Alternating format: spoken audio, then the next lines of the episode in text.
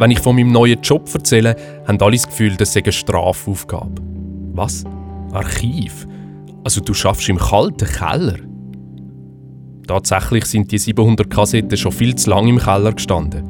Und wenn man nichts unternimmt, lösen die sich bald in Essig auf.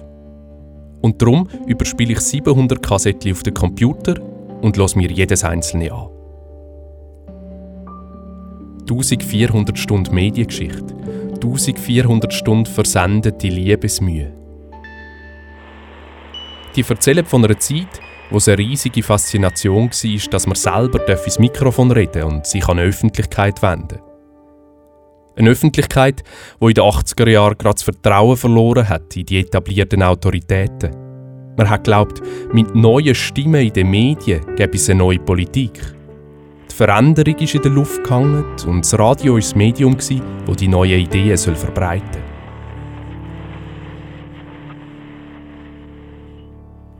In Zürich hat es ja schon länger ein Privatradio gegeben. Der Roger Schawinski hat es erfunden, klar.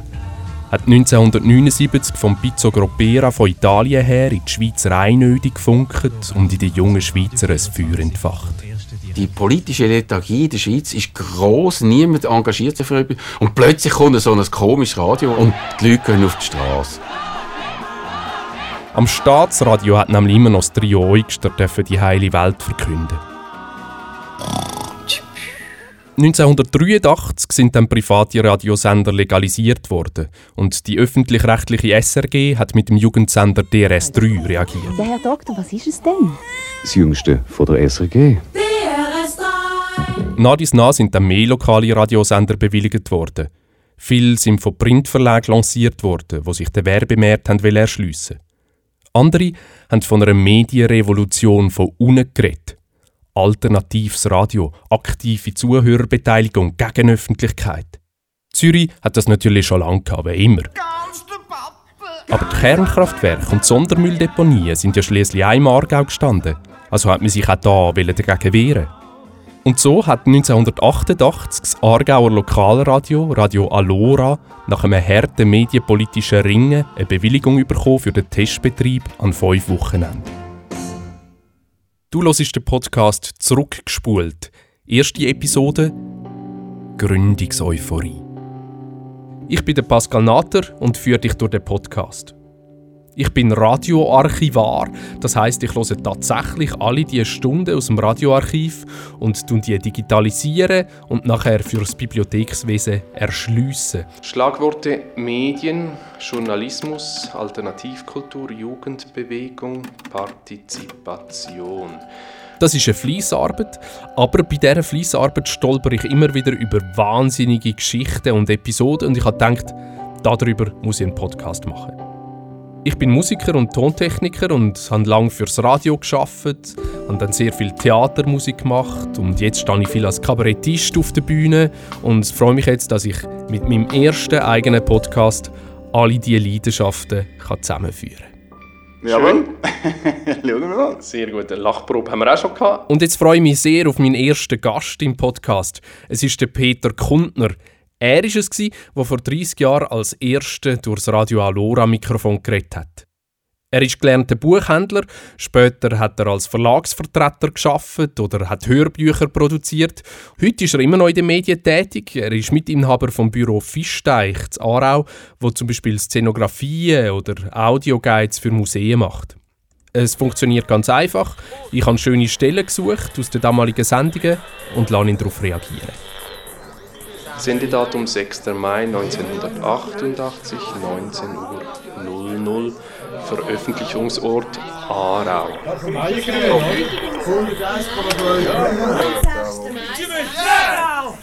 For God's sake, burn it down!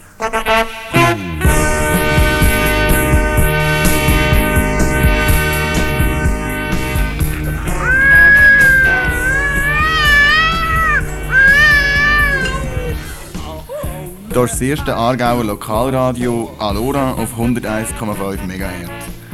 Mit Alora Alora eine Sendung in eigener Sache.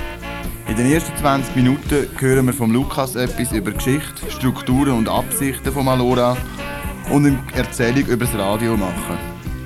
Die zweite Hälfte stellt auch das Programm von heute, morgen und übermorgen genauer vor. Weil wir und der Aargau mit dem ersten Lokalradio Neuland betreten und sich auch neue Perspektiven eröffnen, habe ich für die ersten 20 Minuten nur Musik aus Neuseeland ausgesucht.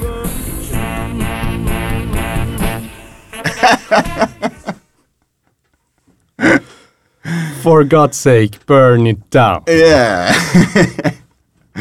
ist äh, erstaunlich.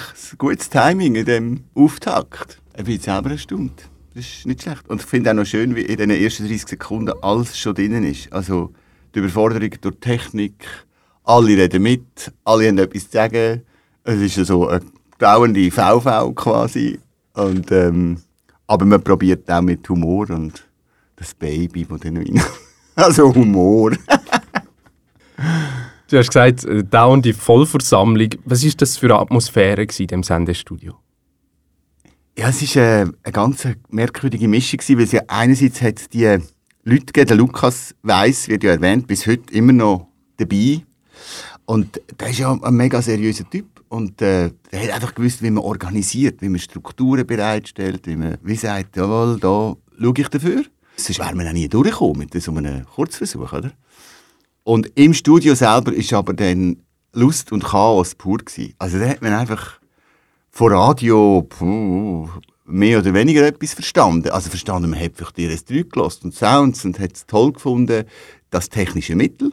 Also einfach in, die Welt rauszustrahlen und in der Vorstellung, alle können das empfangen. Aber natürlich hat man nicht wirklich gewusst, wie es geht. Und hat dann einfach Ideen gehabt und die ausprobiert. Wie hat das dort ausgesehen? Ist das ein Schlafzimmer gewesen, in einer WG im Rhein, Zarau? Oder wie muss ich mir das vorstellen? Nein, das war äh, am Zieglerrhein, in einer alten Fabrik. Die sind mittlerweile Wohnungen drin. Das war so eine Zwischennutzung. Dort hat es halt noch viele so leere Räume gegeben. Und in dem Stock war ein Studio. Gewesen. Einerseits die technische Infrastruktur, aber auch eine Volksküche. Also das ist auch noch typisch. Oder? Also Mittwoch ist dort dann jahrelang eigentlich ist dann immer Volksküche stattgefunden und da sind die Radioleute natürlich auch involviert und so. Ja, es war ein toller Ort. Viel schöne Aussicht in Schachen und äh, aufs AKW hat man immer gesehen. das hat angetrieben, nehme ich an, das AKW. Äh, auch das, ja genau. Ein mediales Neuseeland haben ihr euch gebaut. Mit viel Vorlauf, eben, du hast es angetönt, der Lukas Weiss hat eine Art des politisches Husarenstück geleistet eigentlich. Die politische Rhetorik perfekt beherrscht, wie man muss argumentieren, um einen Freiraum geschenkt zu bekommen, quasi damals. Ja, man muss an Schawinski natürlich noch denken, oder? Radio 24, Monte Gropera. Das hat natürlich das Backcom schon fürchten gelehrt. Und dann ist die Technik ist immer handelbarer geworden. Man konnte kleine Piratensender ins Auto stellen und durch den Kreis 5 fahren damit und so. Also, sie haben schon gewusst, sie müssen etwas machen. Aber es hat auf der Gegenseite jemanden gebraucht, der ihnen mit dem gebührenden Respekt, und das finde ich am Lukas eigentlich das Tolle, dass er so den Politikern, den Beamten, den Verwaltern den gebührenden Respekt entgegengebracht hat, ihre Formen gewahrt hat, dass sie ohne Gesichtsverlust dann können sagen, jawohl, dann machen wir es halt Zarau. Und ähm, Gleichzeitig zu unserer Seite hat er gar nichts eingewirkt. Er hat zwar mitgemacht und so und hat vielleicht, ich weiß nicht, was er gedacht hat, wenn wir unsere absurden Geschichten abgelehnt haben, aber er hat, das, weißt, hat er nicht die quasi Seriosität hat er ja können überspiegeln. Er hat können sagen, oh, jetzt müssen wir aber aufpassen und so.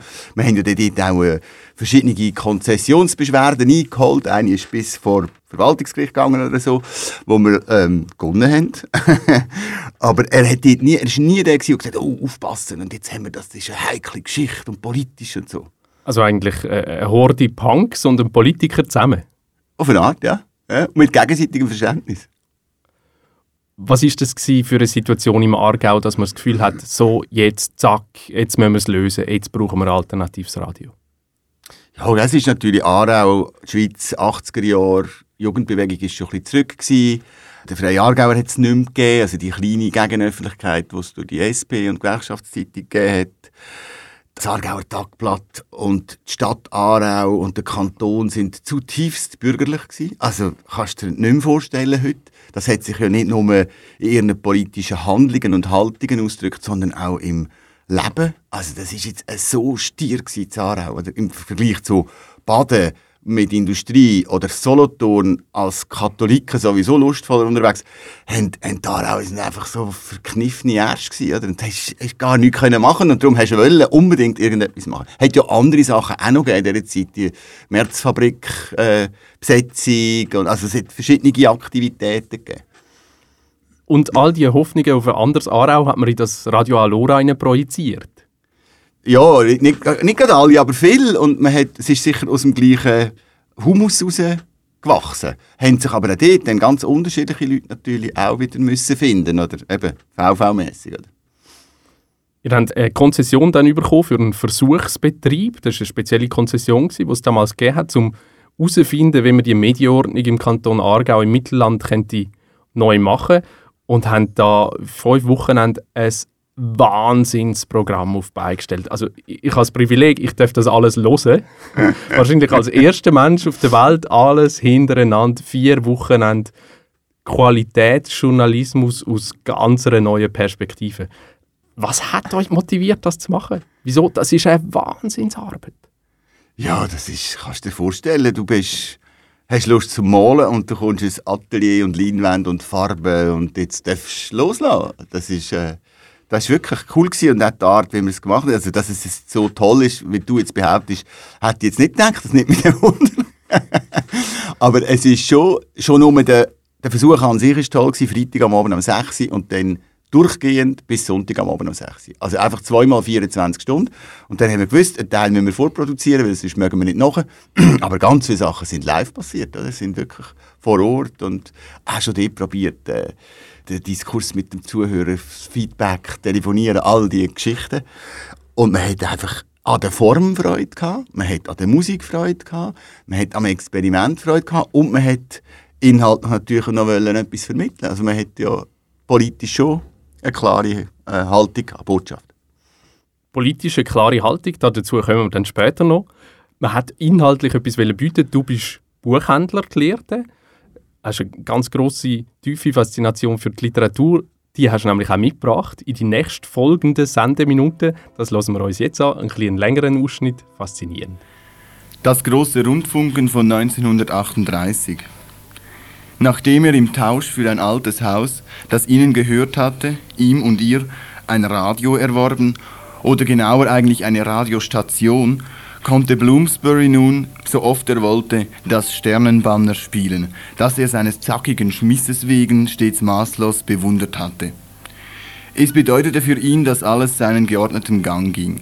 Daher spielte er es tagtäglich, und zwar 60 Mal zwischen 6 und 10 Uhr, 120 Mal zwischen 12 und 19 Uhr und so dann noch die ganze Nacht hindurch, wofern er nicht, was manchmal auch der Fall war, gerade redete. Bloomsburys Radioreden waren von zweierlei Art. Die eine hieß die erste Art und die andere die zweite. Die erste bestand darin, aus sämtlichen Wörtern der englischen Sprache eines zur besonderen Beachtung herauszugreifen und es mit monotoner Stimme rund 15 Minuten oder eine Viertelstunde lang zu wiederholen.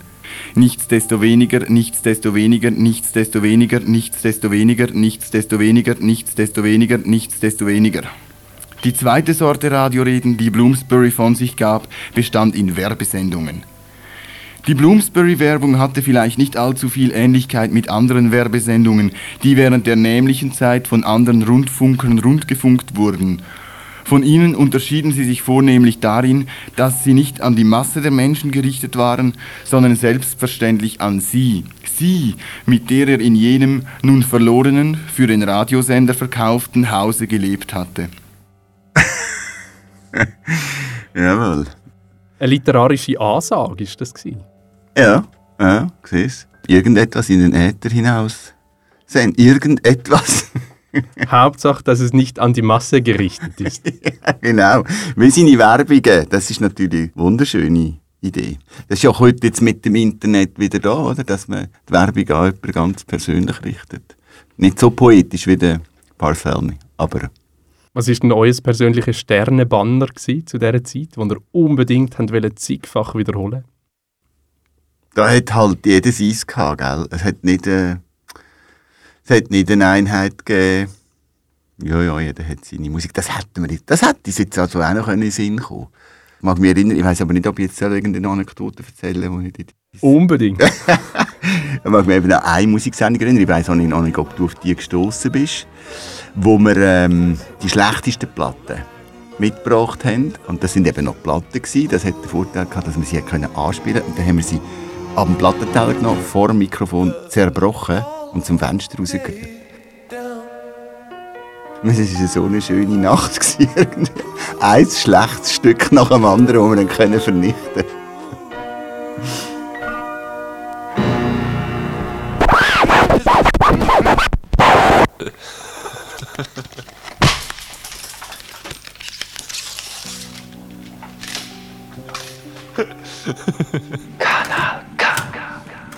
Das ist die erste Episode vom Podcast Zurückgespult von Kanal K. Ich bin Pascal Natter und ich höre 1400 Stunden Radio, die 1988 auf Kassettchen aufgenommen worden sind. Und wenn ich ehrlich bin, ist die Idee, daraus einen Podcast zu machen, ziemlich blöd. Es ist einfach wirklich viel zu viel Material.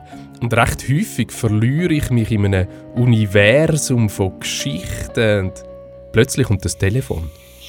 Da ist Radio Alora auf 101,5 MHz. Ähm, jetzt hat gerade noch Priska angeläutet, der, wo wir vorher das Stück von der Ramones gewidmet haben. Und wolltest noch etwas sagen? Ich weiss eben nicht mehr recht, was ich noch soll sagen Ja, weißt du, für die Hörer noch etwas? Für die Hörer? Ja, für die, die jetzt noch auf sind.